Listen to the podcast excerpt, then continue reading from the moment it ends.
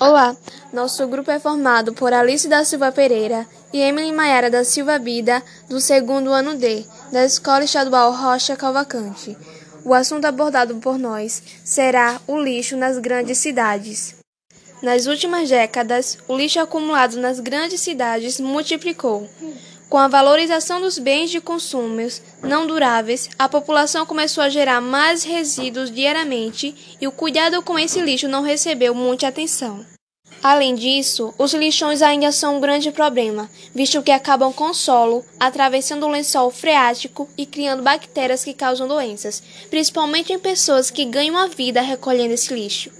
A sociedade consumista é um problema, pois está violando as normas e ecossistemas, causando violações e fauna e flora, levando com que as plantas morram devido a poluições, desmatamentos.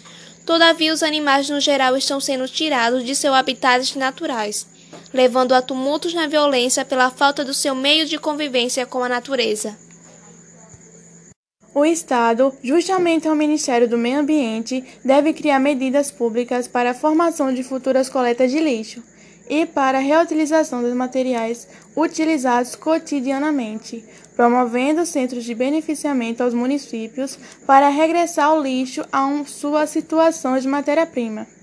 Dessa forma, será possível ter uma educação em natureza, de fato, que os indivíduos teriam conhecimentos na qual não desrespeitem o meio ambiente. Só assim viveremos uma sociedade que tenha um desenvolvimento sustentável